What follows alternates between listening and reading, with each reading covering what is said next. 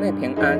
今天我们灵修经文《生命记》十九章十四到二十一节，在耶和华你神所赐你承受为业之地，不可挪移你邻舍的地界，那是先人所定的。人无论犯什么罪，做什么恶，不可凭一个人的口做见证，总要凭两三个人的口做见证，才可定案。若有凶恶的见证人起来，见证某人作恶，这两个赠送的人就要站在耶和华面前和当时的祭司并审判官面前，审判官要细细的查究。若见证人果然是作假见证的，以假见证陷害弟兄，你们就要待他如同他想要待的弟兄，这样就把那恶从你们中间除掉。别人听见都要害怕，就不敢在你们中间再行这样的恶了。你眼不可顾惜，要以命偿命，以眼还眼，以牙还牙，以手还手，以脚还脚。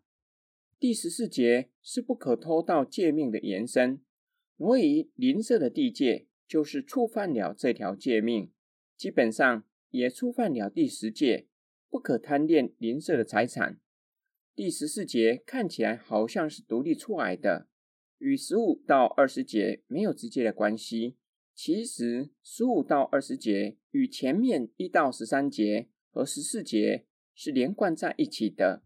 无论是凶杀案或是偷盗，法官审理案件需要公平与公义，不可单凭一个见证人的口定案，需要有两三个见证人才可定案。摩西从负面说明，若有人作假见证，诬告弟兄，双方站在上主、祭司、审判官的面前，审判官要详细的查究。若是证实见证人作假见证，祭司和审判官就要照他如何带弟兄，坐在他的身上。假如他诬告弟兄偷窃，最后作假见证的人被证实是诬告。就要照他诬告弟兄所当赔偿的赔偿弟兄，这样就把恶从以色列中间除掉，百姓听见都要害怕，达到吓阻的效果。第二十一节是本章的结论，也是众人熟悉的报应律。报应律不是鼓励人冤冤相报，设立逃惩的目的正是为了阻止私下报复，而是在有限制之下。让作恶之人受到应得的惩罚，审判官因此不能够对罪犯量刑过重，并且阻止无止境的报复循环。今天经文的默想跟祷告，从摩西的吩咐可以看见，审判官审理案件不是自由心证，或是单凭两三个见证人的口审理案件，而是以上帝的诫命作为定案的准绳，并且要详细调查真相。才能真正的为百姓主持公义。我们以什么标准判断对与错？有人说，家不是讲理的地方，是讲爱的地方。若是将这句话修正为，家不是讲谁有理，而是讲圣经真理的地方，且要以爱心传讲圣经真理的地方。今天灵修经文也提醒我们要小心旋转门效应。我们若是向人存恶心，那恶行最后极有可能会回到我们的身上。圣经就有几个这样的例子：以斯帖记中哈曼设下网罗，要给莫迪改罗治罪名，并且早已经做好了木架，最后被挂在木架上的不是莫迪改，而是哈曼。